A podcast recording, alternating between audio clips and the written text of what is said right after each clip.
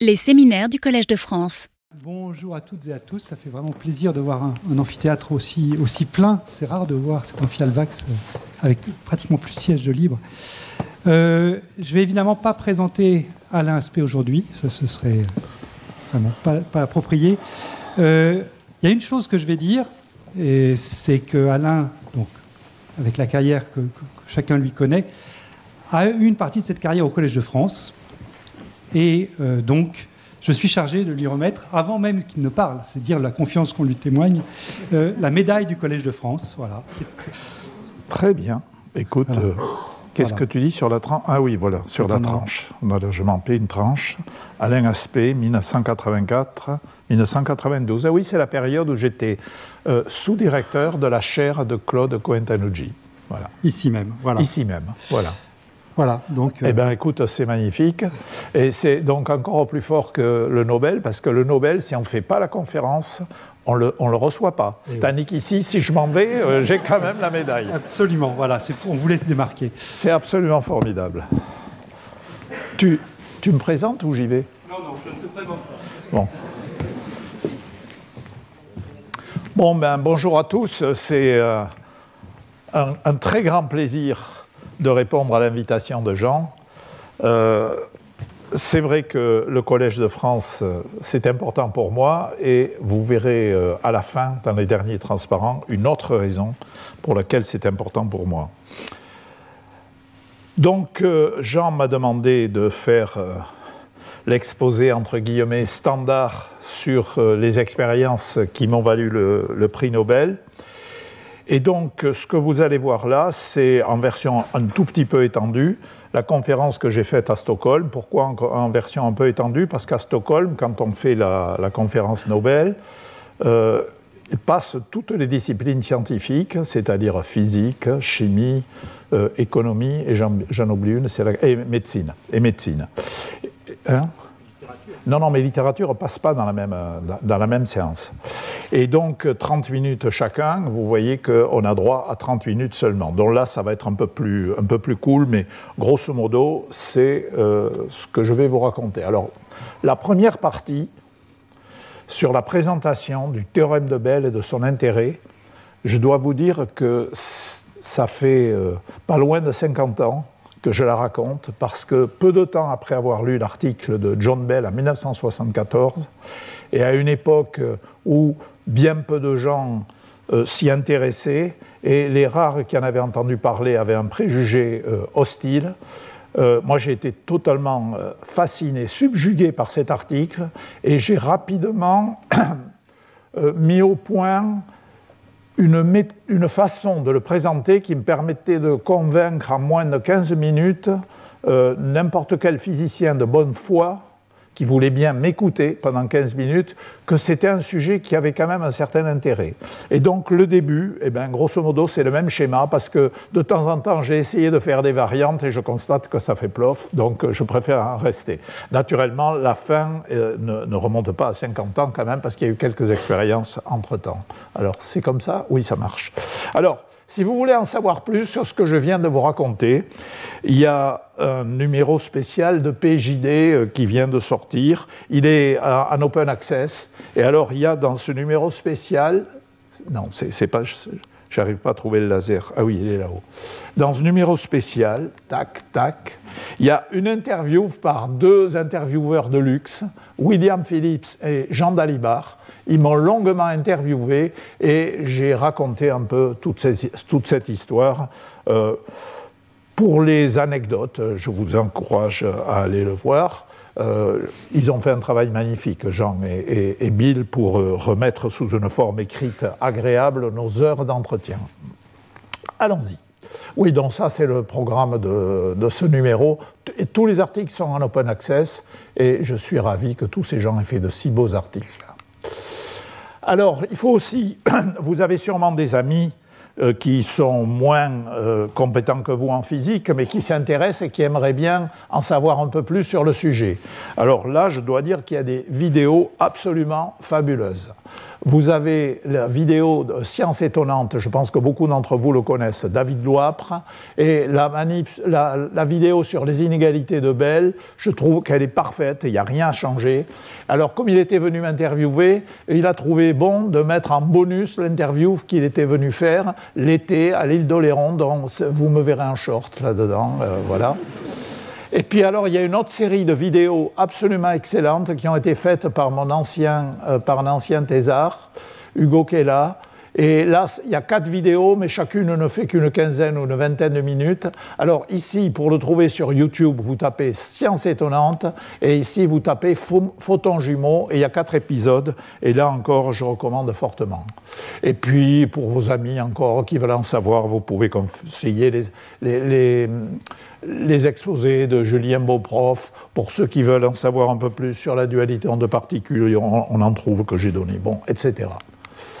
Voilà, donc maintenant je m'adresse euh, à des gens qui sont euh, plus pointus en physique. Et donc, euh, les technologies quantiques dont tout le monde parle aujourd'hui, comment ont-elles émergé? Eh bien, pour faire court, il y a eu le fameux débat entre Einstein et Bohr en 1935. Ces deux articles ont été publiés à Physical Review. Vous pouvez donc les trouver sur Prola, ce qui est extrêmement agréable. Quelques mois après, ou quelques semaines, enfin ça va très vite, euh, Schrödinger rajoute son grain de sel. Et Schrödinger dit ce phénomène d'intrication, entanglement c'est intrication, ce phénomène d'intrication discuté par Bohr et Einstein euh, c'est vraiment un truc formidable. Et il commence son article en disant Et ne vous attendez pas à, ce que je clarifie la question. Je pense que mon article va encore ajouter un petit peu de confusion parce que c'est vraiment quelque chose d'extraordinaire. Il faut attendre. Donc, le point de vue. Ah, zut, je me, mélange les pieds avec les bouts. Je ne suis pas habitué à, celui-là. Donc, euh. Euh, la conclusion de 1935, c'est que l'intrication, c'est vraiment stupéfiant. Et il va falloir attendre presque 30 ans, 29 ans, pour que John Bell dise non seulement c'est stupéfiant, mais en plus c'est vraiment différent. Alors différent de quoi? Différent de tout ce à quoi on avait pensé sur le caractère bizarre de la mécanique quantique jusque-là. Et enfin, je fais encore un nouveau saut d'une vingtaine d'années. J'essaye de ne pas me tromper de bouton. Voilà. Et en 1982, Feynman écrit un article dans lequel il reconnaît qu'il avait sous-estimé le fait que, effectivement, l'intrication est différente. Il l'écrit lui-même, All my life, I fool myself, etc. Mais Feynman étant Feynman, à partir du moment où il reconnaît que l'intrication, c'est vraiment quelque chose en plus, eh ben, il se dit ça doit servir à quelque chose et il pose les bases de l'information quantique, dont entanglement is Donc effectivement, l'intrication est à la base de beaucoup des technologies quantiques dont on parle actuellement.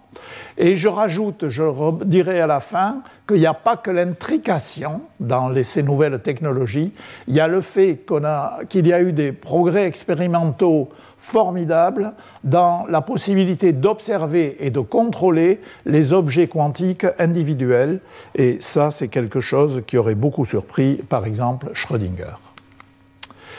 Et donc, je terminerai par la question est-ce qu'on peut vraiment parler d'une nouvelle révolution? Bon, je pense que c'est un peu un débat byzantin sur les mots. Donc, je vais commencer par vous raconter l'expérience Einstein-Podolsky-Rosen Bohm. la variante de Bohm est très importante. Je vais vous présenter le théorème de Bell. Dans tout ça, je raconte la même chose depuis 50 ans à peu près. Et puis euh, ensuite, je vous parlerai des tests des inégalités de Bell. En ce qui me concerne, je ne le raconte plus que depuis 40 ans. Euh, et puis, évidemment, il y a eu d'autres expériences depuis. Et puis, euh, un commentaire que vous n'avez peut-être pas encore écouté tous. Euh, c'est le fait, c'est quelques commentaires sur l'idée de non-localité. Pour moi, c'est un, c'est quelque chose qui me donne des intuitions, on n'est pas obligé de me suivre, et donc je répondrai si je peux, ou en tout cas je poserai la question, est-ce vraiment une nouvelle révolution? Donc commençons par l'expérience de pensée Einstein, Podolsky, Rosen, Bohm. Oh là là là là là là. La question d'Einstein. Einstein était troublé par le caractère probabiliste des prédictions quantiques. Et bien sûr, Einstein n'avait aucun problème avec l'usage des probabilités. Je vous rappelle qu'un de ses grands articles de 2005, c'est l'article sur le mouvement brownien. Mais il pensait que les probabilités, c'était un outil commode pour simplifier un problème qui était compliqué, un problème où on avait énormément d'objets à traiter. Donc, euh, manifestement, il avait il se posait la question, est-ce que la mécanique quantique telle que nous la connaissons ne serait pas une espèce de physique statistique d'une sous-structure qui restait à euh, décrire et qu'on peut euh, qualifier avec des paramètres supplémentaires, des variables cachées, etc. Et ici, il y a un point sur lequel je veux insister. Il ne faut pas faire de confusion entre deux types de discussions entre Bohr et Einstein. Il y a eu les discussions du congrès Solvay de 1927 qui portaient sur des effets à une seule particule. Et Einstein arrivait avec des objections et Bohr revenait le lendemain avec la réponse à ces objections. Et quand vous lisez ça, les réponses de Bohr, elles sont incontestables. Donc on peut dire dans le débat de 1927, Bohr a répondu de façon parfaitement satisfaisante à toutes les objections d'Einstein. Mais en 1935, le débat est différent il porte sur des paires de particules intriquées. Et là, je vous laisse le soin de vous faire une opinion. Moi, j'ai lu et relu euh, un grand nombre de fois la réponse de Bohr, qui est publiée à Physical Review. Euh, à mon avis, on est convaincu si on avait décidé d'être convaincu d'emblée. Euh, donc, non, parce qu'il y, y, a énormément de gens qui disent non, mais Bohr a répondu de façon satisfaisante à Einstein. Sur ça, oui, sur les problèmes à une particule, oui. Sur les problèmes à deux particules, on a le droit euh, d'émettre des réserves, en tout cas moi je le fais. Alors de quoi s'agit-il? Donc Einstein, Podolsky et Rosen ont découvert l'intérêt de euh, situations où deux particules sont intriquées, mais euh, Bohm, en 1950, dans son livre, s'est aperçu qu'on pouvait poser le problème beaucoup, beaucoup mieux en utilisant des spins en demi. Euh, les spins en demi, ça vit dans un espace à deux dimensions, et donc c'est équivalent à la polarisation du photon, qui vit aussi dans un espace à deux dimensions, et comme les manips ont été faites avec des polarisations de photons, je le présente avec des polarisations de photons. Donc voilà l'expérience, pour l'instant il n'y a pas d'intrication, il y a des paires, il y a un photon qui part vers la gauche, un photon qui part vers la droite, ils sont émis au même moment, ils n'ont pas la même couleur, donc il n'y a pas d'histoire d'indiscernabilité hein, dans cette affaire-là. On fait une mesure de polarisation avec un polariseur dont l'axe est suivant le vecteur unitaire A, et on peut trouver soit plus 1, soit moins 1. Plus 1 correspond à une polarisation parallèle à A, moins 1 à une polarisation perpendiculaire à A. Idem de l'autre côté, on répète un grand nombre de fois l'expérience, et bien sûr, on en tire quoi? Les probabilités simples P ou P- pour le polariseur dans l'orientation A, la même de l'autre côté, et surtout le plus intéressant, je pense que euh, la plupart d'entre vous le savent, ce qui est intéressant, ce sont les probabilités conjointes P plus plus ou P plus moins, etc. Alors pour l'instant, pas d'EPR, EPR arrive. Donc ce que découvrent Einstein, Podolsky et Rosen, c'est que le formalisme quantique autorise des états comme ça. Alors, XX, qu'est-ce que ça veut dire Bon, la plupart d'entre vous comprennent ces notations, mais je le redis quand même. XX, c'est une paire de photons polarisés suivant X. YY, c'est une paire de photons polarisés suivant Y. Et comme le formalisme mécanique quantique est, est linéaire, enfin admet les combinaisons linéaires, la combinaison des deux existe aussi. Et alors cet état, il est tout à fait remarquable parce que euh, si, vous allez un peu trop vite, vous allez vous dire ça plus ça, c'est ça. Non, non, non, non, pas du tout. Ça plus ça, c'est ça plus ça et rien d'autre. C'est aussi troublant que le chat de Schrödinger qui est à la fois vivant et mort. Le chat de Schrödinger qui est à la fois vivant et mort, il n'est pas un peu malade. Il est ou vivant ou mort. Et là, vous êtes comme ça ou comme ça, pas les deux à la fois. Donc c'est ça un état intriqué. Alors, vous partez de cet état intriqué, vous faites quelques calculs euh, euh, qui sont à la portée d'étudiants, il n'y a pas besoin d'être un master hein, pour savoir faire ces calculs-là, et euh, vous calculez les diverses probabilités dont j'ai parlé. Alors, en ce qui concerne la mesure ici, vous trouvez des probabilités égales à 1,5. Tout se passe comme si ce photon n'était pas polarisé. Même chose de l'autre côté, le résultat du calcul, tout se passe comme si le photon n'était pas polarisé. En revanche, quand vous calculez les probabilités conjointes, vous trouvez quelque chose qui est modulé, donc il y a une forte corrélation. Et alors il y a un cas où c'est particulièrement intéressant, surtout pour euh, la discussion ici, c'est le cas où l'angle AB vaut zéro. Les deux polariseurs font leur mesure suivant la, la même direction. Et alors dans ce cas-là, la corrélation est totale parce que les probabilités conjointes valent un demi. Alors vous avez le droit d'être surpris de dire un demi, c'est pas total. Si, si. La probabilité plus plus vaut un demi, mais la probabilité simple vaut également un demi. Ce qui veut dire que la probabilité conjointe, c'est 100%. En d'autres termes, vous, donc vous vérifiez avec les autres, comme P plus ou moins vaut 0, vous vérifiez que si j'ai plus 1 ici, je suis certain d'avoir plus 1 là, et si vous le voyez le spot ou pas? Oui, bon il est, faible. Hein. si j'ai moins 1 ici, j'ai moins, là, moins 1 là. Donc c'est comme un jeu de pile ou face truqué. Il y a quelqu'un qui joue à pile ou face ici, il trouve pile ou face, quelqu'un qui joue là, seulement c'est drôlement truqué, parce que quand il a pile ici, il n'y a pas pile là-bas, et face ici, il y a face là-bas. Bon alors qu'est-ce qu'on fait par rapport quand on a un résultat comme ça? Bah, il y a des gens qui disent bah, le calcul dit ça, il n'y a qu'à faire la manip, et si la manip correspond au calcul, tout le monde est content. C'est l'approche dite shut up and calculate. Et il y a des gens qui aiment bien euh, en savoir un peu plus, en particulier, moi je fais partie des gens qui aiment bien former des images. Donc quand j'ai un calcul, j'aime bien former des images à partir de ce calcul.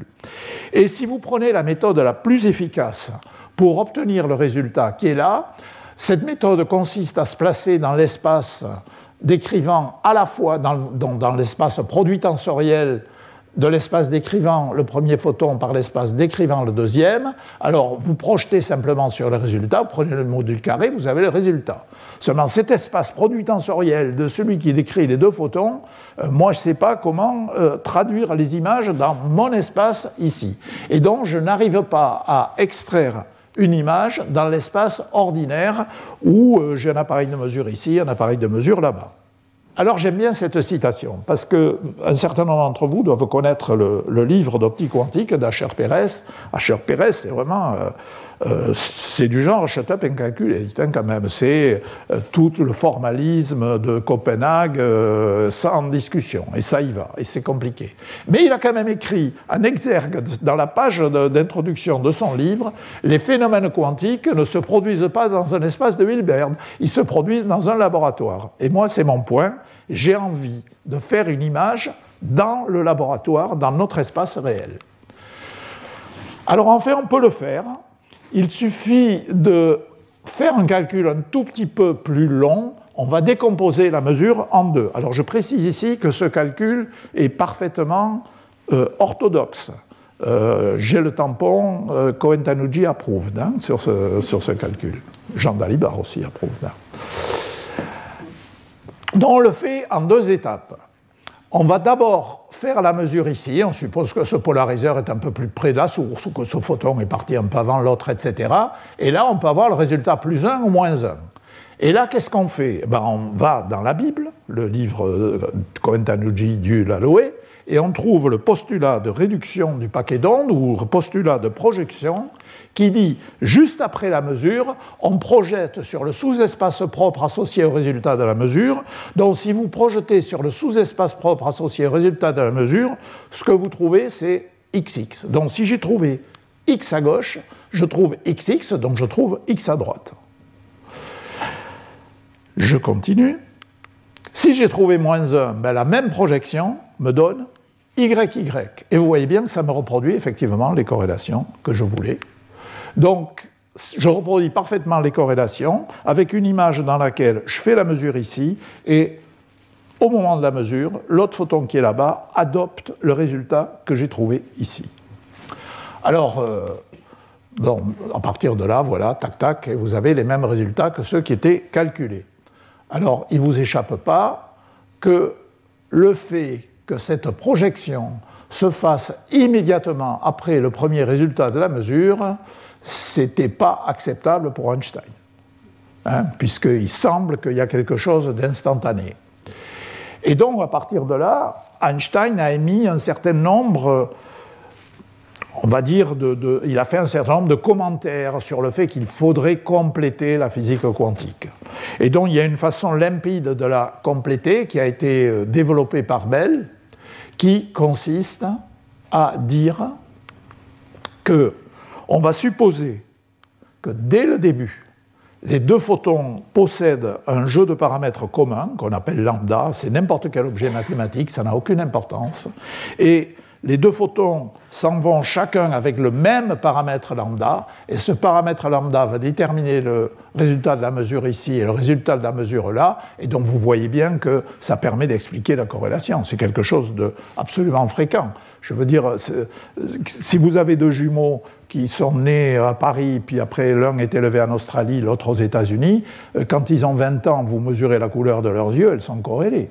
Euh, s'il y en a un qui déclenche une maladie euh, génétique à peu près aux alentours de 30 ans, l'autre va probablement le déclencher aussi aux alentours de 30 ans. Il n'y a pas de mystère, ils ont le même jeu de chromosomes, donc tout ça est clair. Donc, c'est une image qui apparaît raisonnable, simple et convaincante.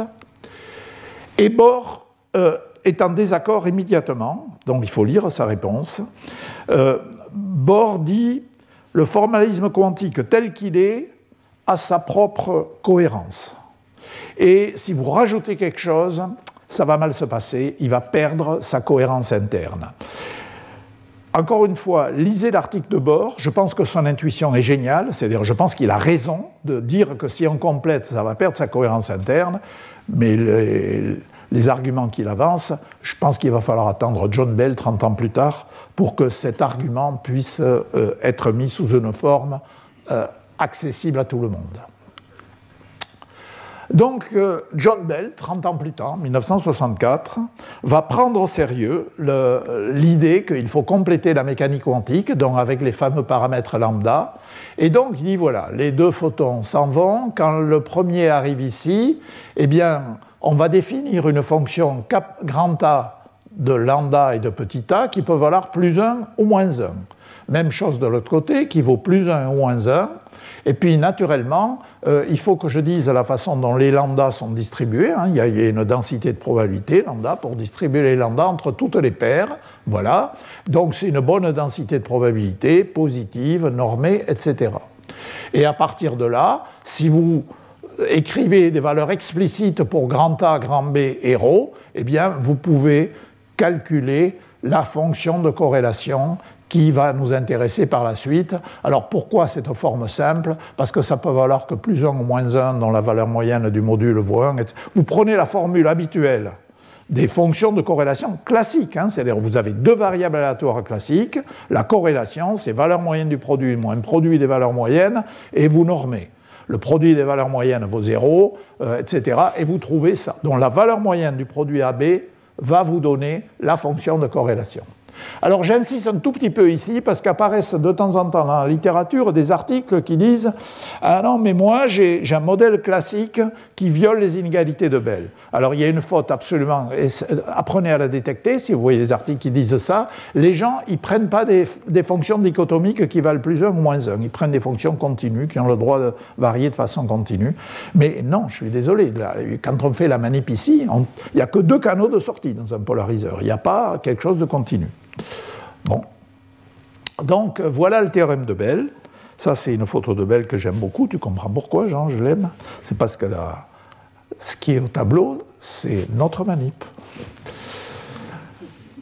Ce que nous dit le théorème de Bell, c'est qu'il n'y a pas de fonction, de théorie, pardon, à variable cachée euh, dans l'esprit de ce que Einstein pensait, ce qu'on appelle le réalisme local, qui peut reproduire toutes les prédictions quantiques à toutes les orientations des polariseurs.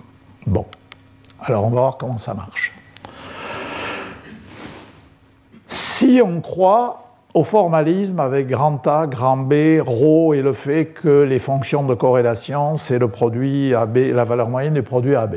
On peut démontrer, et on va y revenir, parce que Jean me l'a demandé explicitement, on peut démontrer qu'il y a une quantité grand S qui est forcément plus petite que 2 ou plus grand que moins 2. Et cette quantité S, vous voyez, c'est extrêmement simple. Vous, vous, considérez deux orientations pour le deuxième polariseur, B et B', deux orientations pour le premier polariseur, A et A', et vous faites cette combinaison. 3 plus et 1 moins. Pourquoi 3 plus et 1 moins? Je ne sais pas, sans doute que Bell était un type génial, je ne sais pas, il a eu l'idée de mettre 3 plus et 1 moins. Bon, comme ça. Alors, avec les P que j'ai calculés tout à l'heure, le coefficient de corrélation prévu par la mécanique quantique, c'est cosinus de deux fois l'angle entre les polariseurs. Vous voyez que si l'angle vaut 0, ça fait une fonction de, corrélation qui vaut 1. Si l'angle vaut 90 degrés, ça vaut moins 1, mais moins 1, c'est parce que le, ça, c'est plus 1, et ça, c'est moins 1, donc, etc. Donc, c'est la bonne fonction de corrélation qui correspond aux résultats qui sont là. Et voilà le truc. Si vous prenez des angles, AB égale pi sur 8, pi sur 8 et pi sur 8. Deux fois pi sur 8, ça fait pi sur 4, n'est-ce pas, Yvan? Hein, On est d'accord. Et cosinus de pi sur 4, ça fait 1 sur racine de 2. Vous mettez donc 1 sur racine de 2, 1 sur racine de 2, 1 sur racine de 2. Et là, attention, 3 pi sur 8, vous doublez le cosinus, il vaut 1 sur racine de 2, mais avec un signe moins. Et comme il y a déjà un signe moins, ça fait encore 1 sur racine de 2. Résultat, le S prévu par la mécanique quantique pour ce jeu est nettement plus grand que 2. Or, je vous rappelle que si on peut compléter la mécanique quantique dans l'esprit d'Einstein, S n'a pas le droit d'être plus grand que 2. Il y a donc un conflit.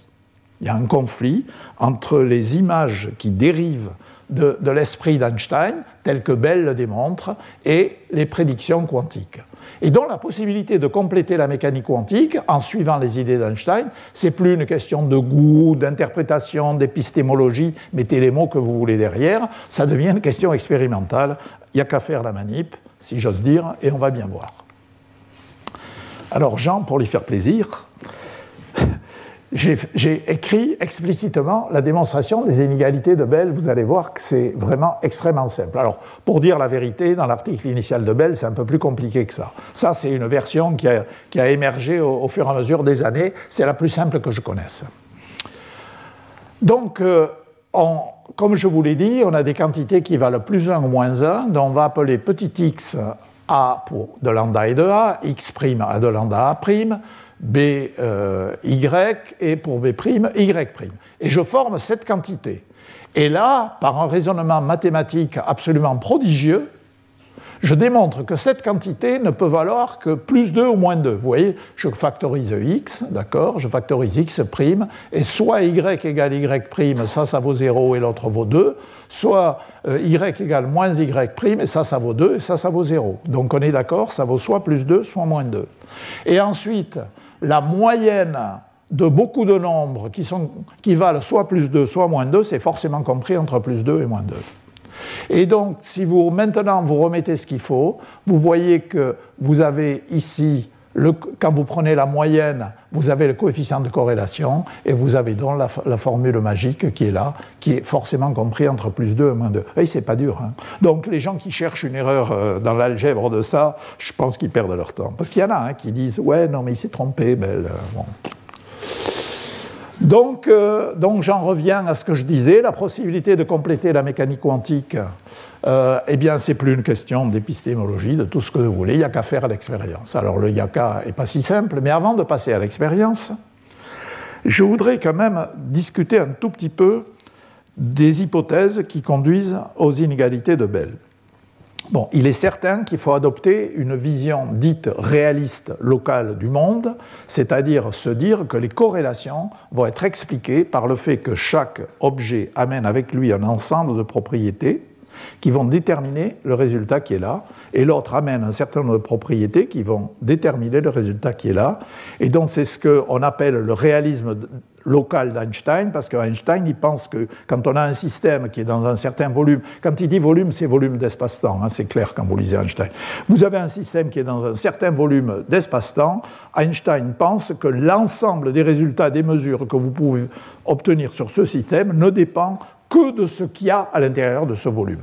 Donc il faut, pour démontrer les inégalités de Bell, avoir un modèle qui est une vision réaliste locale du monde, mais Bell fait aussi remarquer dans son article que vous ne pouvez pas démontrer les inégalités si vous n'avez pas le fait que la mesure ici doit être indépendante de l'orientation du polariseur qui est de l'autre côté, et vice-versa, et encore plus fort si j'ose dire, il faut qu'au moment où les deux photons sont émis, ils ne sachent pas quelle sera quelles seront les orientations des polariseurs qui les attendent à l'autre bout. Et donc, c'est facile, hein, vous regardez dans la démonstration, si vous n'avez pas ces hypothèses-là, vous ne pouvez pas démontrer les inégalités de Bell. Bon, alors ça a l'air très raisonnable. Hein. Normalement, on pense que euh, la mesure qu'on fait ici ne dépend pas du bouton qu'on a tourné là-bas. Mais, après tout, on est dans des discussions fondamentales. Euh, qu'est-ce qu'on en sait?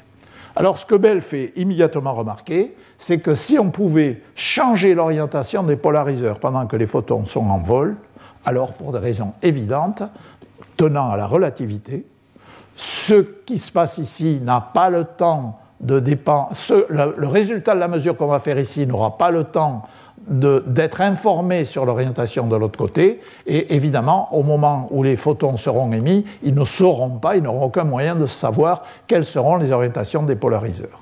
Donc ça, comme vous allez le voir, ça va avoir une certaine importance par la suite. Donc, moi j'aime bien résumer les choses en disant que dans une expérience avec les polariseurs que l'on peut changer, on a vraiment le conflit total entre euh, la vision d'Einstein du monde, puisqu'on se sert du réalisme local, on se sert de la relativité, on est vraiment en plein là-dedans. Donc passons aux expériences. Alors, il y a eu trois séries d'expériences. Les pionniers, alors John Clauser et Stuart Friedman à Berkeley en 1972 et Holt et Pipkin à Harvard en 1972. Alors là, c'est les transparents de, Stockholm, hein, dont j'avais mis en rouge les gens qui ont reçu le prix Nobel. Euh, donc, euh, euh, Clauser trouve un résultat en accord avec la mécanique quantique et Holt et Pipkin trouvent un résultat en désaccord avec la mécanique quantique et en accord avec les inégalités de Bell. Mais euh, bon, Clauser va refaire l'expérience de Holt et Pipkin. Fry, qui est à Texas University en 1976, va refaire ses expériences avec un laser qui lui permet d'augmenter le rapport signal sur bruit. Et donc, euh, il y a une tendance en faveur de la mécanique quantique incontestable. Et moi, je suis entré dans le jeu à ce moment-là, et j'ai bien vu que le problème, ce n'était pas de trancher entre Clauser et Pipkin, parce que ça, c'était en train d'évoluer, on voit bien que c'était en train de se faire. Et je me suis dit que ce qu'il fallait faire, parce que c'est un débat théorique, c'est d'arriver à faire des expériences qui étaient de plus en plus proches du schéma sur lequel les théoriciens raisonnaient. Parce que si je vous montrais les expériences de, Clauser et Friedman de Holt et Pipkin, c'est pas vraiment comme je vous l'ai montré. D'abord, les polariseurs n'ont qu'une voie, donc euh, pour savoir ce qui se passe sur la deuxième voie, il faut faire une calibration annexe, dit que le résultat entre quand le polariseur est là et quand le polariseur n'est pas là, cette différence est le résultat moins. Il y a quand même toute une cuisine avec des tas d'hypothèses supplémentaires.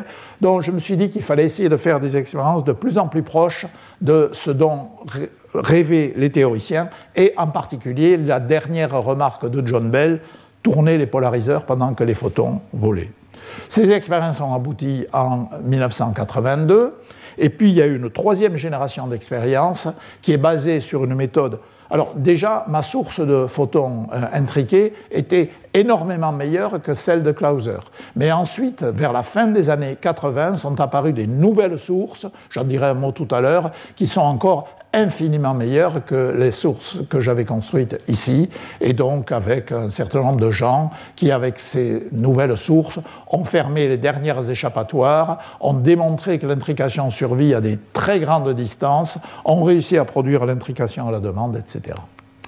Alors, deux mots de l'expérience, plus exactement de la source qui a été construite à Orsay, dont j'ai commencé en 75 et la source a marché vers 79. Hein. ça a été un travail de longue haleine. Alors c'était une usine à gaz, hein, si j'ose dire. Il y avait un jet atomique, des atomes de calcium qui montaient, il y avait plusieurs lasers, etc.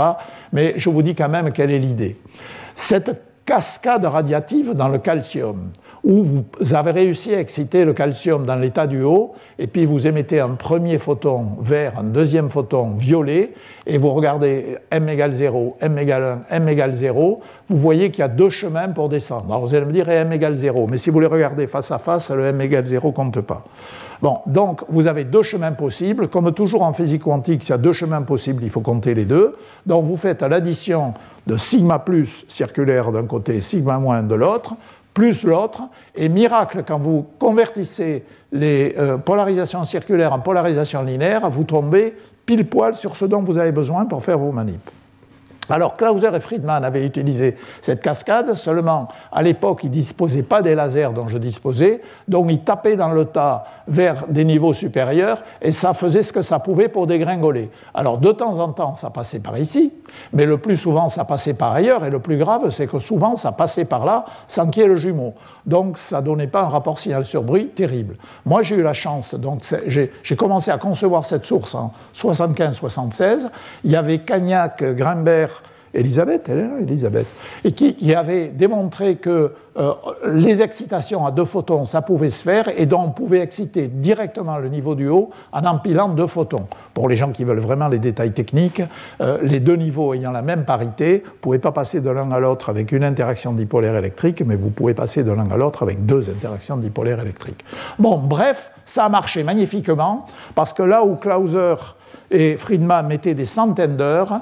Euh, ici, j'arrivais à observer 100 coïncidences par seconde. Alors ça vous impressionne peut-être pas, mais il faut savoir que dans les manips de coïncidence, on a zéro bruit. Le seul bruit, c'est la fluctuation statistique. Donc en 100 secondes, vous comptez 10 000 coups, vous avez 1% d'incertitude. Donc vous vous rendez compte, en 100 secondes, pam, au lieu de passer des jours et des choses comme ça. Donc on a commencé par vérifier le résultat de Clauser et Friedman, c'est-à-dire une manip encore loin de la manip idéale. Au passage, on a quand même rajouté un ingrédient qui est que... Euh, il y avait une hypothèse qui traînait dans la littérature, qui est très intéressante sur le plan conceptuel, qui avait été mise par M. Ferry, mais qui n'y croyait pas lui-même. Il disait que c'était intéressant. L'idée, on savait depuis longtemps que les deux électrons dans l'atome d'hélium, de l'état fondamental, ils sont intriqués, parce que sinon vous ne trouvez pas les bons niveaux d'énergie. Et vous aviez des gens qui disaient, bon, ok, l'intrication, c'est bien que ça existe, mais ça existe sur des structures microscopiques. Par contre, à distance macroscopique, l'intrication va disparaître. Et ça, je crois que c'est quand même dû au raisonnement d'Einstein, Podolsky et Rosen qui disaient bien que quand les deux particules étaient loin l'une de l'autre, c'était un peu fort de café. Quoi. Et donc, euh, euh, Fury avait dit ben, il faudrait considérer cette hypothèse. Donc, nous, on a. Alors, les théoriciens à qui vous posez la question, vous dites mais c'est quoi la distance à laquelle ça va disparaître? Alors ils se grattent la tête et ils disent ben, la seule euh, échelle dans ce problème, la seule échelle de longueur, c'est la longueur de cohérence du photon. Alors, coup de chance, le deuxième photon avait une longueur de cohérence d'un mètre cinq, donc on a tiré les polariseurs à 6 mètres de chaque côté, à 12 mètres, et l'intrication était toujours là. On violait les inégalités de Bell aussi bien à 12 mètres que tout près de la source. Bon, ça c'était un petit résultat supplémentaire. La première manip qui a été faite avec Philippe Grangier, la première manip vraiment nouvelle, j'ai réussi à obtenir, attention à l'époque, on ne pouvait pas acheter ça sur étagère dans les catalogues, hein, Torlabs ou les machins comme ça.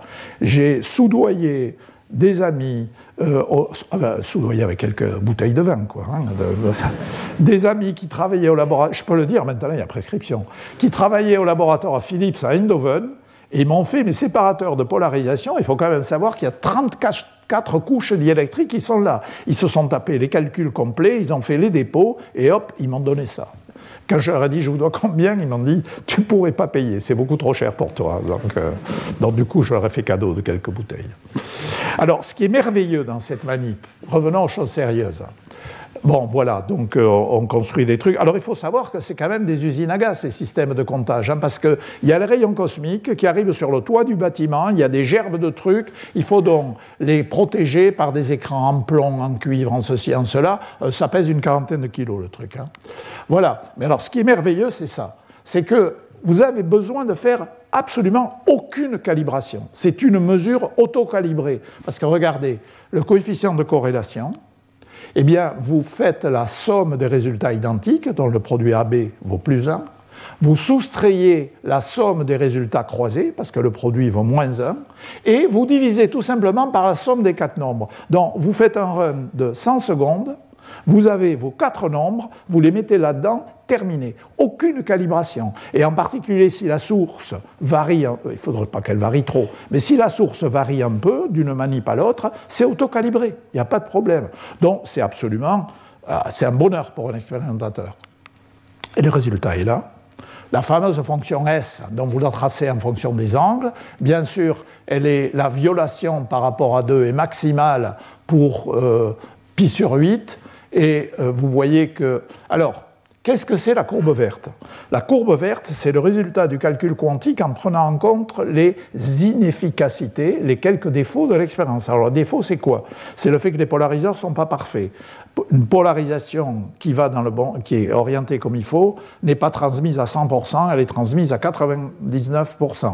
Celle qui est croisée, eh bien, il en passe 1% alors qu'il devrait en passer 0. Et puis il y a une histoire d'angle solide, parce que euh, là, on capte quand même les photons dans des angles solides, dont vous voyez, il y a des angles, dont il y a des calculs compliqués qui permettent de calculer ça. Et la courbe verte était calculée avant de faire les manips. On fait les manips et ça tombe pile poil dessus. Vous voyez, les boîtes, c'est plus ou moins deux déviations standards. Et vous voyez que ça tombe magnifiquement dessus. Donc là, ça impressionne hein, quand même. Quand j'ai vu ça, j'ai été euh, assez bouleversé. Et ici, ou là, vous avez une violation maximale des, inégalités de Bell. Et vous voyez que la violation est par plus de 40 écarts types, donc euh, il n'y a pas photo, comme on dit, dans ces cas-là. Euh, mais cette courbe permet d'insister sur le fait que tant que vous ne disposez pas du, théorème de Bell, eh ben, vous n'arrivez pas à faire de manip. D'ailleurs, il y avait eu des tentatives, il y avait eu des manips sur le positronium. Dans la désintégration du positronium, il y a deux photons gamma qui sont émis et normalement ils sont intriqués de la même façon. Le problème, c'est qu'ils n'avaient pas beaucoup de temps de faisceau. Donc, quand vous n'avez pas beaucoup de temps et que vous voulez faire des mesures de polarisation, qu'est-ce que vous faites? Vous faites 0 degré, 45 degrés, 90 degrés. On vous dit maintenant dehors, tu laisses la place aux autres. Donc, vous faites 0, 45, 90. Et alors, évidemment, ça ne va pas du tout parce que 0, il n'y a pas de, violation prévue. 45, il y a encore moins de violations prévues. Et 90, il n'y a pas de violation prévue. Donc, si vous n'avez pas le théorème de Bell pour vous guider et pour dire c'est là qu'il faut aller regarder, vous n'avez aucune chance. Bon, Dernière expérience, Jean est venu me rejoindre pour cette expérience-là. Euh, dernière expérience, il fallait tourner les polariseurs qui étaient là à moins de 20 nanosecondes. Alors, il était jeune et, vif à l'époque, mais je n'ai pas osé lui demander. Donc, ce qu'on a fait, c'est que on a construit. Oui, ça, c'est le commentaire. Même Jean n'arrive pas à tourner un polariseur aussi lourd. Voilà. Toc.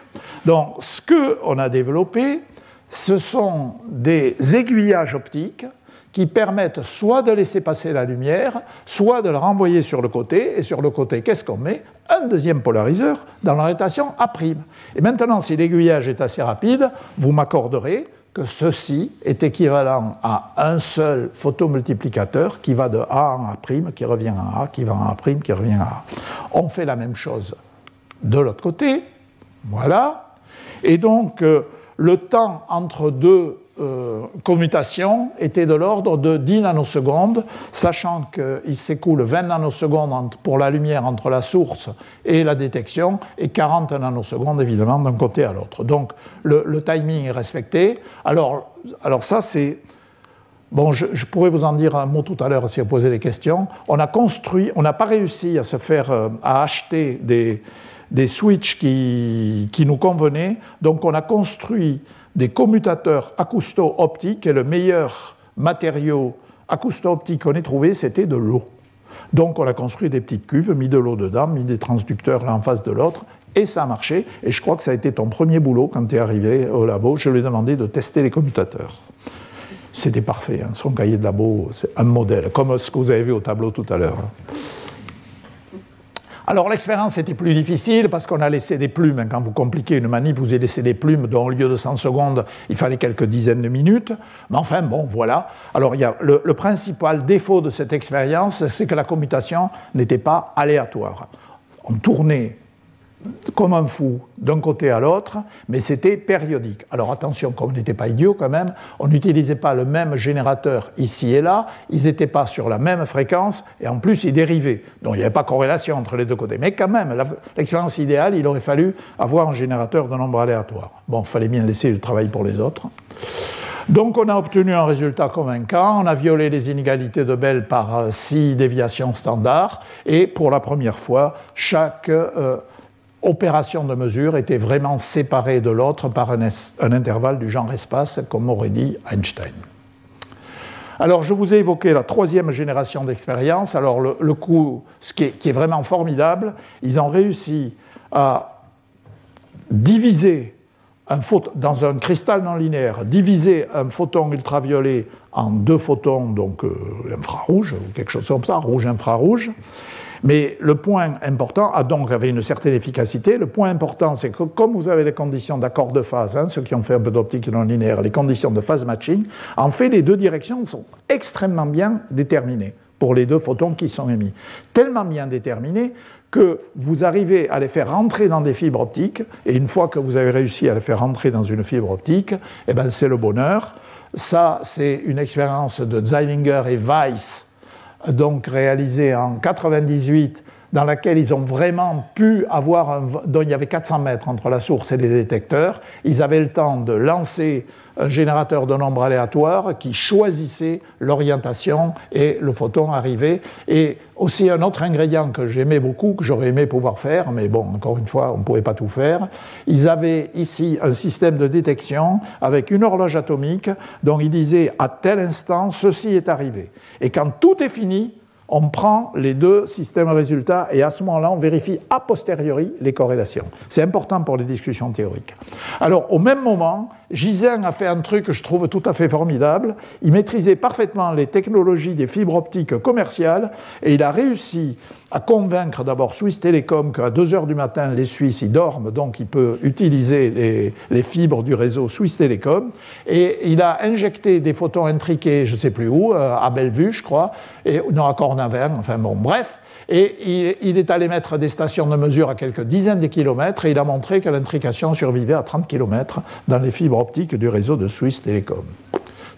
Tout ça est très spectaculaire. Bon, alors euh, je ne vais pas, sauf si vous insistez que vous posez des questions tout à l'heure, je ne vais pas euh, passer beaucoup de temps pour vous dire que aucune de ces expériences n'était absolument parfaite. Il restait, par exemple, pour un avocat absolument forcené des variables cachées, il pouvait dire non mais vos détecteurs n'ont pas 100% de détection. Là, dans mon cas, ils avaient 20 ou 30%, même après, ils avaient 50%. Donc, on pourrait imaginer une théorie à variables cachées dans laquelle euh, il y a une variable cachée qui dit ceux-là, ils vont être détectés, les autres ne vont pas être détectés. Et à ce moment-là, quand on ferait, que si on sommait ceux qui sont détectés, ceux qui ne sont pas détectés, ils obéiraient aux inégalités de Bell, alors que ceux que vous mesurez n'obéissent pas. Bon, Logiquement, ça tient la route, et quand une objection logique tient la route, si quelqu'un est assez motivé pour faire la manip, il faut l'encourager. Moi, plusieurs fois, j'ai donné des avis favorables à des gens qui, qui, présentaient. Bon, bref, pour, mettre une, pour, pour donner la conclusion rapidement, tout ça a culminé en 2015 avec des expériences dans lesquelles on a à la fois eu les détecteurs variables et puis des détecteurs dont la, détectivité était de, je sais plus, 97-98%, quelque chose comme ça. Et donc, on dit que, euh, on peut dire que raisonnablement, on a fermé toutes les échappatoires possibles. Si vous voulez en savoir plus, j'ai euh, écrit un point de vue dans une revue qui s'appelle Physics, qui est une revue en ligne, qui est en open access. C'est le News and Views de l'American Physical Society. J'ai préféré le faire chez eux plutôt que de chez, Nature, qui voulait bien sûr que j'écrive un News and Views pour des raisons que je n'expliquerai qu'en privé. Donc, euh, euh, je pense que si vous voulez avoir une vue synthétique, j'ai fait attention à mettre beaucoup de, références, etc., dans ce papier. Euh, vous pouvez le regarder. Bref, conclusion. La vision réaliste locale du monde défendue par Einstein doit être abandonnée. Qu'est-ce qu'on peut en conclure? En fait, il suffit d'aller lire Einstein. Einstein nous a dit ce qu'il fallait en conclure. Alors là, vous pouvez être un peu étonné en disant Ah bon, Einstein ne croyait pas à ce qu'il disait. Mais si. il faisait un raisonnement par l'absurde. Il disait, si je n'avais pas raison, voilà ce que vous devriez admettre. Et ça lui semblait tellement inadmissible qu'il pensait forcément que ça prouvait qu'il avait raison. Alors voilà ce qu'il faudrait admettre si Einstein n'avait pas raison, ce qui en l'occurrence est le cas. Ou bien laisser tomber la nécessité de l'indépendance des réalités physiques présentes en différentes parties de l'espace. Alors encore une fois, hein, quand il dit ça, il, veut dire espace-temps. Hein. Donc j'ai deux volumes d'espace-temps. Normalement, on croit que ce qui se passe ici est indépendant de ce qui se passe là. Ben, euh, une possibilité, c'est de laisser tomber ça. L'autre possibilité, c'est d'accepter. Tout ça, c'est les mots d'Einstein, hein, c'est écrit. Accepter que la mesure sur le premier système change instantanément, il l'écrit instantanément, la situation réelle sur le deuxième système. Ça, c'est ce qu'on appelle la non-localité quantique. Donc, il faut admettre l'un des deux. Hein. Euh, mais en fait, ils sont pas si. Il y a une relation évidente entre les deux. Mais ça, c'est ce qu'on appelle habituellement la non-localité quantique, et ça, c'est ce qu'on appelle habituellement le holisme quantique, c'est-à-dire le fait que deux objets, même séparés, continuent à former un tout. C'est très important pour les applications dans l'information quantique. Voilà. Alors, pour ceux qui se feraient des illusions, on ne peut quand même pas utiliser la non-localité quantique pour transmettre plus vite que la lumière un signal utilisable. Un signal utilisable, c'est j'appuie sur un bouton ici et une lampe qui s'allume là-bas, par exemple. Bon, si vous posez des questions, à la fin, j'ai les transparents pour expliquer pourquoi. Terminons par... Oui, ça va, je suis dans les temps. Terminons par quelques Petite considération sur la notion de non-localité quantique, qui est quand même une notion très difficile à avaler. Alors, voilà, moi, mon point de vue, c'est que moi j'aime la non-localité quantique parce que ça me permet de développer des images qui euh, sont utiles pour mon intuition, mais bien sûr, comme tout le monde, une fois que j'ai imaginé un truc et dit Ah, si je crois la non-localité quantique, quand même, il se passe un truc intéressant. Après, je fais les calculs comme tout le monde, hein, les calculs d'optique quantique standard, avec les meilleures sources et, tout et tout.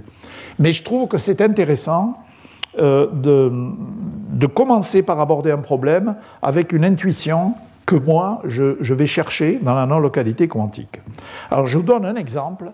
C'est la méthode de Arthur Eckert pour la cryptographie quantique. Alors je vous rappelle en deux mots qu'est-ce que c'est la cryptographie quantique? Il y a d'abord un premier raisonnement qui n'a rien de quantique, qui est le suivant. Si Alice et Bob veulent échanger de façon parfaitement sûre un message, sans que l'horrible espion, qui s'appelle traditionnellement Eve, parce que c'est celui qui écoute aux, portes ou aux gouttières, et ça, ça s'appelle un eavesdropper. Donc ils n'ont rien trouvé de mieux que d'appeler Alice, Bob et Eve. Donc j'évite de dessiner une Ève parce que ça m'évite des ennuis avec les féministes. Donc, euh, la seule façon sûre, enfin, ou une façon sûre qui a été démontrée par Shannon, donc ça a la solidité d'un théorème mathématique, il faut qu'ils aient deux copies strictement identiques d'une suite aléatoire de 1 et de 0. Donc Alice va coder avec ça Bob va décoder avec ça, mais il y a une condition stricte, c'est que le message ne doit pas être plus long que la clé. Parce que sinon, les cryptographes, qui sont des gens extrêmement intelligents, vont être capables de repérer des régularités, ils vont pouvoir décrypter. Donc le problème, vous le voyez finalement, il est qu'il faut être capable de distribuer à Alice et Bob deux suites identiques de 1 et de 0 sans qu'une troisième personne puisse avoir une troisième copie de la clé, parce que s'il a une troisième copie de la clé, il va pouvoir décoder. Et eh bien ça, on peut le faire avec les photos intriquées, c'est l'idée d'Eckert. Donc vous voyez, vous avez ici une source de photos intriquées, et si vous avez bien suivi ce que je vous ai expliqué depuis le début, eh bien ici on a soit plus 1, soit moins 1, si les deux polariseurs sont parallèles l'un à l'autre. Euh, ici, si on a plus 1, on a plus 1 là. Ici, si on a moins 1, on a moins 1 là. Donc on obtient les deux suites strictement identiques de, 1 et de moins 1 ou de 1 et de 0, ce que vous voulez. Mais où intervient la non-localité? Elle intervient dans le fait que si je crois vraiment à cette affaire de non-localité, la décision n'est prise qu'au dernier moment. C'est au moment où le photon de nu1 arrive ici et le photon de nu2 arrive là qu'on sait si ça va être plus 1 ou moins 1. Donc il n'y a rien à espionner en route. Circuler, il n'y a rien à voir. Ce n'est pas déterminé au départ. Si c'était déterminé au départ, il y aurait des variables cachées. Or, Alice et Bob, ils communiquent par une radio ouverte. Hein. De temps en temps, ils se font un petit test d'inégalité de Bell pour vérifier qu'il n'y a pas euh, une anomalie dans leur manip, etc. la, démonstration rigoureuse demande tout un raisonnement. Mais voyez ce que je veux défendre, c'est l'idée que parce que j'ai l'idée de non-localité, je vois bien que cette méthode est fondamentalement intéressante. Alors il y a une deuxième. Donc il n'y a rien à espionner. Hein. Euh, voilà. Bon, c'est ce que je viens de vous expliquer, vous pouvez le relire, mais voilà. Alors sachez quand même qu'aujourd'hui, euh, il y a euh, notre ami Jian Weipan en Chine qui s'est amusé à faire ça sur, à 1200 km de distance. Parce que le problème des photons, c'est que même dans les fibres optiques, au bout de 100 km, euh, et comme on n'a pas de bons répéteurs quantiques, parce qu'il faudrait répéter, mais on n'a pas de bons répéteurs quantiques qui préservent l'état quantique, euh, on, a du mal à aller au-delà d'une centaine de kilomètres. Sauf que si vous partez d'un satellite, comme la plus grande partie du trajet se fait dans le vide, eh bien, ici, il a démontré, alors le, débit n'est pas, formidable, hein, mais il a quand même démontré qu'il est capable d'observer l'intrication et donc de créer des photons intriqués, une clé, une clé de codage à 1200 km. Ça me permet d'insister sur le fait que si on avait une mémoire quantique, je dis ça pour euh, les jeunes ambitieux qui veulent vraiment contribuer. Si on avait une mémoire quantique dans cette manip-là, eh bien, on pourrait envoyer le premier photon, garder le deuxième dans une mémoire quantique, attendre que le satellite ait fait un quart ou un demi-tour sur la Terre et renvoyer le deuxième photon. On pourrait le distribuer ainsi sur la totalité de la Terre. Donc, Construire une bonne mémoire quantique, c'est un enjeu formidable, et je vais vous en donner un deuxième exemple. Tu me donnes cinq minutes encore Je vais vous en donner un deuxième exemple. Alors, je ne vais pas faire tous les calculs, mais c'est à propos de la téléportation quantique. Alors, bien sûr, la téléportation quantique, on ne transporte pas de matière, ce n'est pas Star Trek. La téléportation quantique, ça consiste à prendre un objet qui est ici, on prend son état quantique et on va le copier sur un deuxième objet. Mais attention, dans l'état final, on l'a effacé du premier. Donc ce n'est pas un copier-coller, c'est un couper-coller quantique. D'accord on, coupe ce qui est au départ, mais on le met sur le deuxième. Euh, si vous réfléchissez un petit peu au fondement de la mécanique quantique, c'est tout à fait extraordinaire hein, d'arriver à faire ça, parce que je vous rappelle qu'on ne peut jamais prendre connaissance d'un état quantique. Donc on ne peut pas en prendre connaissance, mais on peut être sûr qu'on l'a collé à l'autre bout. C'est quand même formidable. Oui, alors donc je rappelle qu'il y a le théorème de non-clonage qui dit que je ne peux pas partir d'un objet avec un état quantique et en faire deux copies, trois copies, quatre copies, etc. Ça, ça se démontre. Donc on ne peut pas faire copier-coller, on peut faire couper-coller. Alors venons-en à la téléportation quantique. Comment ça marche? Vous avez un objet, on va dire un photon, qui a une certaine polarisation, et j'aimerais bien coller ça à distance là-bas, le téléporter l'état quantique. Alors ici, je fais ce qu'on appelle une mesure de Bell, c'est-à-dire je fais interagir, enfin interagir, je, combine sur une lame semi-réfléchissante le photon qui m'intéresse avec un photon qui appartient à une paire de photons intriqués.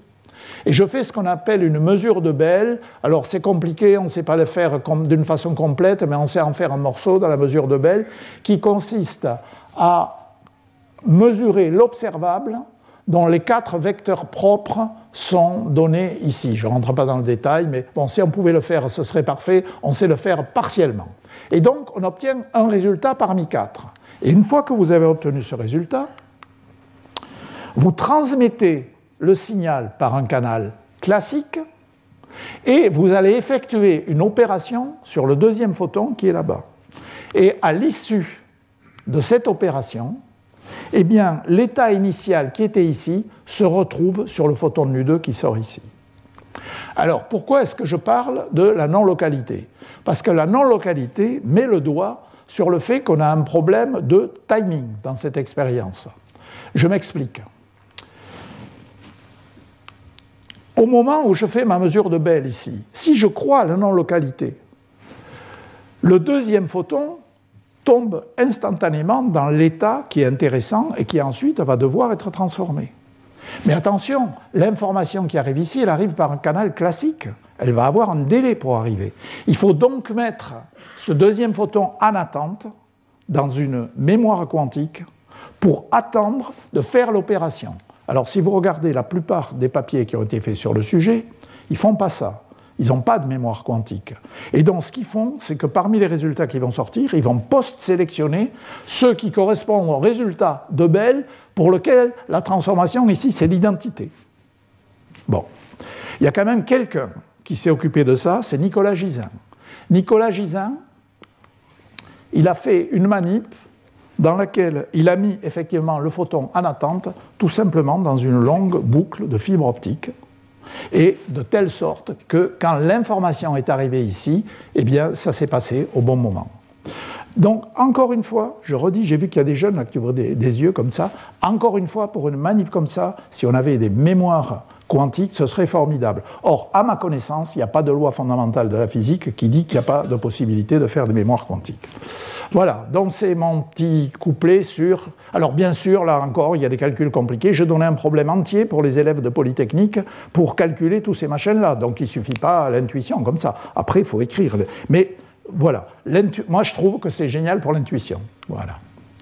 Donc les images non locales, ici, par exemple, nous suggèrent la nécessité d'une mémoire, et si vous faites les calculs, vous comprenez pourquoi il faut une mémoire. Hop, hop, hop. Donc, je vous ai dit que j'allais aborder la question a-t-on vraiment une nouvelle révolution quantique ou pas? Bon, je crois que c'est un peu. Euh, la question des termes n'est pas la plus importante. Ce qui est important, c'est que euh, si nouvelle révolution il y a, quels sont les ingrédients à la base? Il y a l'intrication, je vous en parle depuis une heure, donc vous n'êtes pas surpris que je conclue ça, mais il y a un deuxième ingrédient qui est tout aussi important, je l'ai déjà mentionné. C'est le fait qu'on est devenu capable, depuis les années 70, avec par exemple l'électron de Demelt, qui a été piégé, observé, on est devenu capable de identifier, manipuler, mesurer des objets quantiques uniques. Alors ça, c'est le côté expérimental. Et puis, il y a le côté euh, théorique, ce qui a conduit les gens à développer des nouvelles approches différentes de l'approche matrice-densité. Et Jean est l'un de ceux qui a, contribué à, à, développer ces nouvelles approches, qu'on appelle les Monte Carlo quantiques.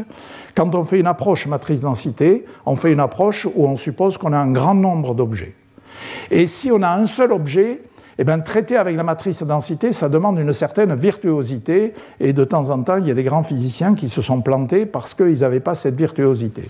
Par contre, quand on fait une description par Monte Carlo quantique, on décrit une histoire possible avec un objet quantique individuel, et moi, personnellement, j'aime beaucoup mieux ça, mais voilà, j'aime bien ce qu'il a développé. Donc, euh, voilà, alors... Euh, les objets quantiques uniques, ben, il y a un tas de, candidats. Ça, donné, bon, ça c'est à IBM qui arrivait à déplacer des atomes uniques. Là, dans un piège, on peut piéger les électrons comme des melts, on sait piéger des ions uniques. Ça, c'est une source de photons uniques. Euh, bon, voilà. Alors, comme il faut, j'essaye de ne pas oublier, il y a évidemment euh, les photons de Serge Haroche, les photons infrarouges piégés dans des cavités. Il y a Jean-Michel Raymond et Michel Brune qui sont là. Vous leur posez des questions si vous voulez en savoir plus. Qu'est-ce qu'il y a d'autre? Il ne faut pas oublier les, circuits supraconducteurs. Donc euh, il y a des gens qui font des, quantum bits hein, euh, bien identifiés avec des circuits semi-conducteurs. Il y a des gens qui essayent de faire ça avec des impuretés dans le silicium. Bref, c'est un vrai enjeu hein, d'avoir des bons bits quantiques. Donc, euh, quand peut-on parler de révolution? Ben, Regardons la première révolution quantique. La première révolution quantique, elle est basée d'abord sur un concept nouveau, la dualité en deux particules, qui a permis instantanément des euh, des avancées scientifiques révolutionnaires. Je vous rappelle qu'avant la mécanique quantique, on ne comprenait pas pourquoi la matière était stable. On ne savait pas décrire la liaison chimique covalente. Hein. Euh, dans la vision du 19e siècle de la physique, on savait qu'il y avait des charges positives et négatives qui s'attiraient et la matière aurait dû finir par s'effondrer sur elle-même. Pourquoi elle ne s'effondrait pas sur elle-même? Eh bien, heureusement qu'il y a la dualité en deux particules pour le comprendre. Et donc, tout ça, ça, et ça a même permis d'avoir l'idée et de comprendre des propriétés exotiques, entre guillemets, comme la superfluidité, la superconductivité et les condensats de Bose-Einstein.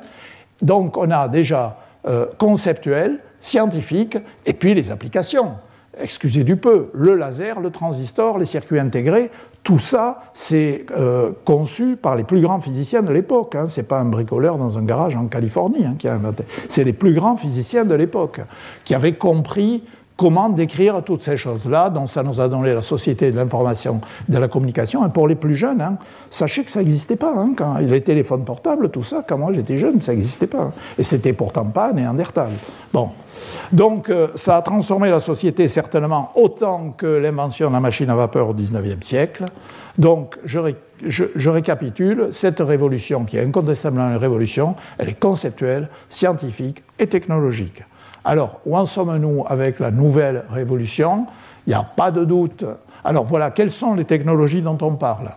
Communication quantique, les ordinateurs quantiques, imparfaits ou parfaits. Un imparfait, c'est Noisy Intermediate Scale Quantum Computer. Bon, tout ça, c'est en cours, hein, on ne sait pas. Hein. Alors, la communication quantique, la crypto quantique, ça marche. Ça, pour l'instant, euh, il y a de gros progrès qui sont faits. Ce qu'on appelle l'avantage quantique, on est à deux doigts de le démontrer avec des ordinateurs imparfaits, mais bon, c'est l'objet de discussion. La métrologie quantique, ça, ça marche. Enfin, ça marche. Il y a, certaines, euh, certaines mesures qui sont des mesures quantiques qui apportent un véritable progrès. Donc, pour revenir, euh, est-ce que c'est une, nouvelle, une révolution? Eh bien, on a la branche euh, concept, le doigt sur l'intrication et le doigt sur le fait qu'on peut effectivement décrire et manipuler les objets quantiques uniques. Les applications scientifiques, il n'y a aucun doute, il y a plein d'idées d'utilisation de l'intrication et, tout ça. Mais est-ce qu'ensuite on va avoir des applications qui vont, être, qui vont suffisamment impacter la société pour que ça ait une influence aussi grande que les précédentes? Moi, si quelqu'un vous dit qui sait, euh, faites-le signer quand même, parce que moi, je pense qu'aujourd'hui, personne n'en sait rien. Par contre, ce qui est clair, c'est qu'il y a beaucoup de gens qui y croient suffisamment pour mettre beaucoup d'argent. Donc, vous avez l'Europe, vous avez euh, la France, tous les pays hein, européens, l'Allemagne, tout le monde en met. Euh, vous avez euh, les régions, la région Île-de-France en met. Et puis vous avez même quand même les grandes boîtes hein, qui s'appellent Microsoft, Google, Amazon, IBM, qui ont plein d'argent, donc ils en mettent un peu dans le quantique. Atos qui a un peu moins d'argent qu'eux, mais qui a quand même une division quantique qui est intéressante. Et puis une floraison de start-up dont vous avez déjà entendu parler, plus ou moins. Voilà, donc tout ça, c'est un, écosystème en plein, euh, en plein bouillonnement. Je trouve ça fascinant. Alors, avant de terminer, je ne résiste pas au plaisir de vous montrer les. Parce que le fait d'être au Collège de France est important, de vous montrer les transparents de remerciements que j'ai projetés à Stockholm. Donc, merci aux étudiants euh, courageux qui, euh, qui sont venus me rejoindre. Je continue avec deux ingénieurs qui ont vraiment joué un rôle remarquable pour fiabiliser ce que les physiciens, c'est-à-dire moi et puis les, deux jeunes, là, euh, ont bricolé des trucs, et après les deux ingénieurs, ils fiabilisaient. Euh, j'ai beaucoup fait travailler les ateliers dans l'Institut d'optique et j'ai énormément euh, emprunté, entre guillemets, de matériel aux électroniciens de Saclay, emprunté à long terme. Hein. Il y en a encore, hein, l'Institut d'optique, de, de, leur truc. Donc les deux étudiants qui sont là, vous avez peut-être du mal à les reconnaître, mais si je vous les montre là, peut-être que vous les reconnaissez, et je peux même donner leur nom. Voilà. Donc, euh, Philippe était là sur la deuxième expérience, celle avec les polariseurs à deux voies, et Jean était là dans l'expérience où on, euh, tourne les, polariseurs à toute vitesse. Vous étiez étudiant du genre au troisième cycle, quoi. On dirait aussi Master 2 aujourd'hui, quelque chose. C'était l'équivalent des stages de Master 2, c'était pas mal. Hein. Mais ils étaient bons, hein, je peux vous dire que ça. Les deux hein, étaient vraiment bons. Et puis mes remerciements ne s'arrêtent pas là, et c'est pour ça que je voulais vous les montrer. Ah oui, alors ça, c'est nous trois à Stockholm, quand même, en, pingouin. Bon, c'était chouette, hein voilà.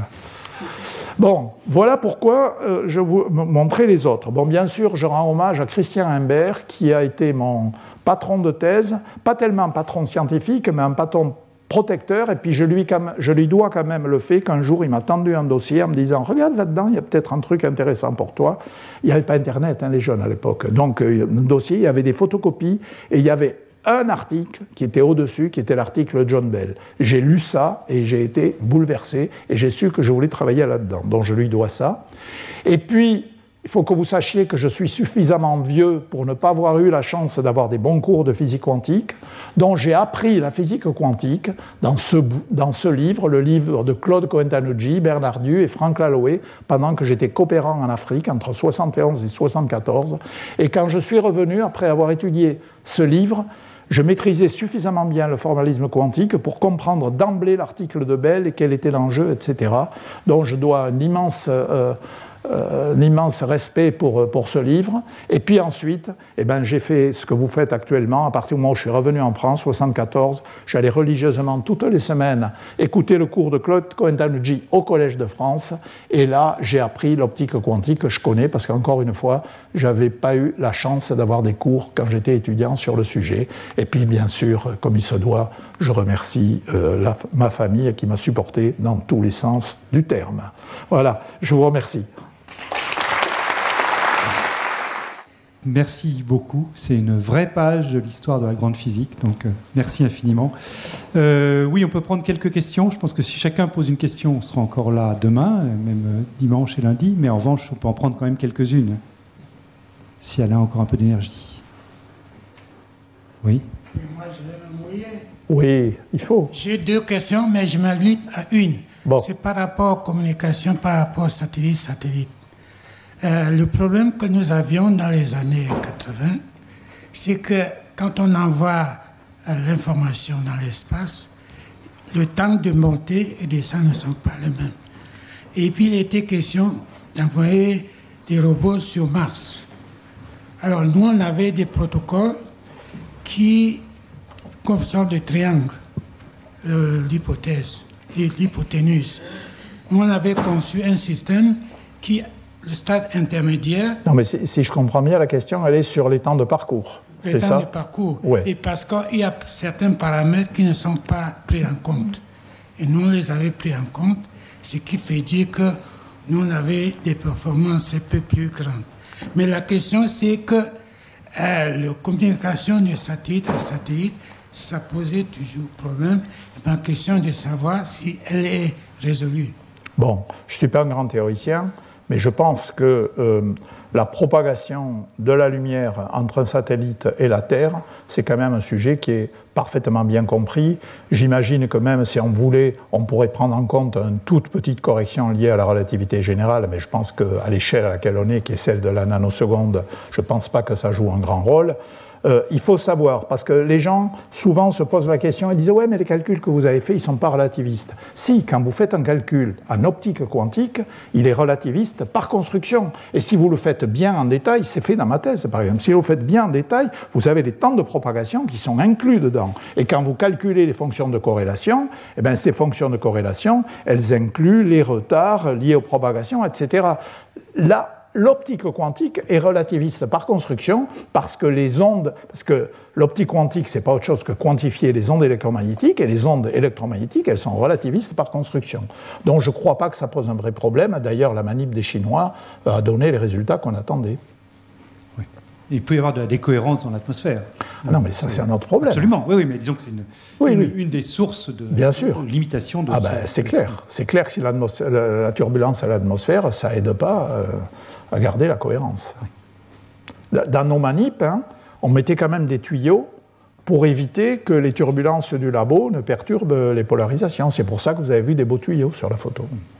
Après, on en avait peint un en vert et un en violet, en se disant qu'on arriverait peut-être à convaincre les photons de partir du bon côté, mais on avait aussi mis des filtres interférentiels pour être sûr qu'ils trouvaient le bon tuyau.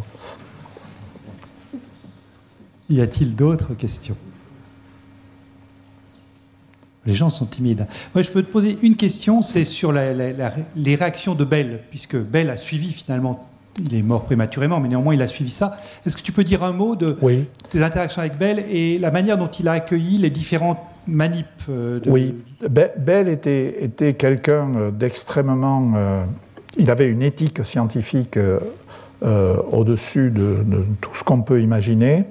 Euh, Bell était quelqu'un qui était profondément insatisfait par l'interprétation de Copenhague, et il avait quand même fait un coup d'éclat euh, avant de trouver ça, qui était que, avant le travail de Bell, les gens qui n'aimaient pas les variables cachées disaient non, mais vous n'avez qu'à prendre le livre de von Neumann, vous savez, sur les fonds de la mécanique quantique, il démontre que ce n'est pas possible, les variables cachées.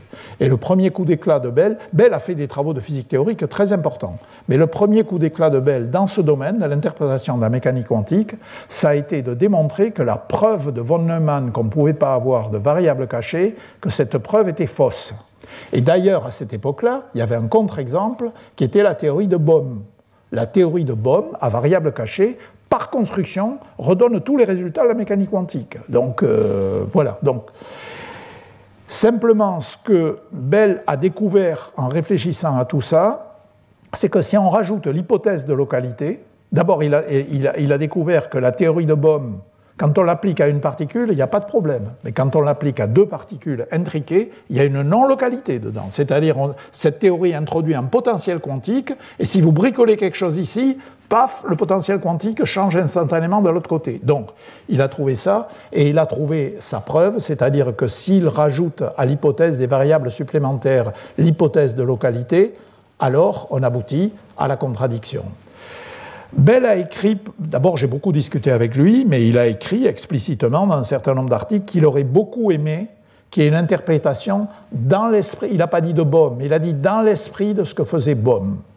Mais il a admis sans aucune discussion, Bell avait un immense respect pour, les, résultats expérimentaux et il les a acceptés sans aucune discussion. Je te rappelle qu'il était dans mon jury de thèse, hein, euh, Bell. Et, il l'a dit, il a dit, voilà, j'aurais bien aimé que les résultats soient autres, mais c'est comme ça, il en a pris acte. Il faut que vous sachiez que c'était quelqu'un d'une rigueur extrême. Je me rappelle très bien d'une fois où il y avait un physicien italien qui avait publié une une critique de mes expériences qui n'était pas correcte sur le plan scientifique. Donc euh, Bell me dit euh, alors est-ce que vous avez lu euh, la critique machin? Je dis oui, elle ne tient pas debout. Ah ben il me dit il faut l'écrire. faut écrire en papier. Il était donc j'ai écrit un papier à Nuovo Cimento pour expliquer en quoi l'article précédent était faux. Il pensait que vraiment il fallait tout argumenter. C'était une personnalité remarquable.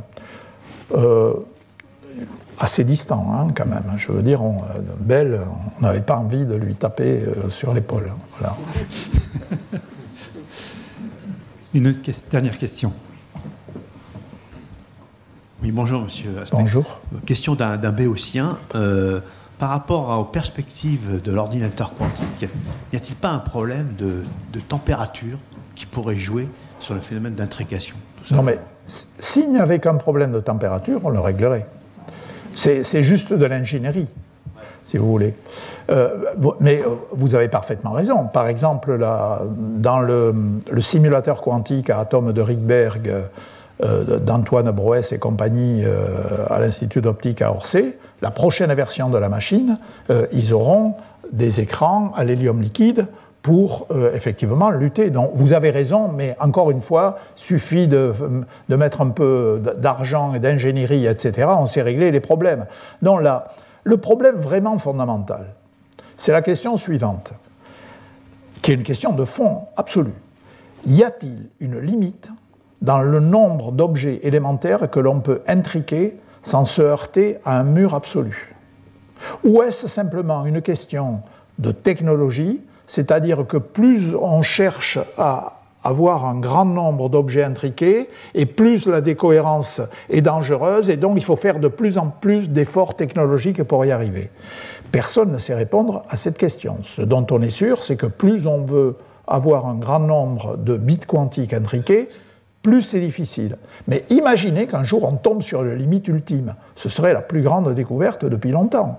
Parce que ça voudrait dire qu'on a identifié où est la barrière entre le monde microscopique et le monde macroscopique. Parce que je vous rappelle, vous prenez n'importe quel cours de physique quantique, vous prenez euh, et, vous, et vous lisez ce que Bohr a écrit, on a le monde quantique, et puis on a le monde classique dans lequel il y a des appareils de mesure. Et où est la frontière? On n'en sait rien. On ne sait pas où est la frontière. Et il y a encore un problème encore plus grave, c'est les cosmologistes qui essaient d'écrire la fonction d'onde de l'univers. Et alors, qui est là pour, euh, pour observer, pour faire le résultat de la mesure?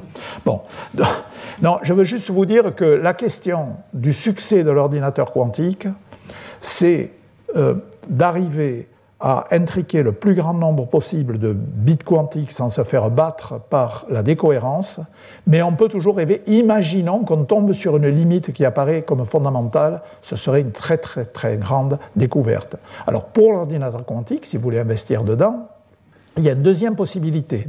On pourrait avoir un coup de chance qui montre qu'il y a l'espace de Hilbert absolument gigantesque.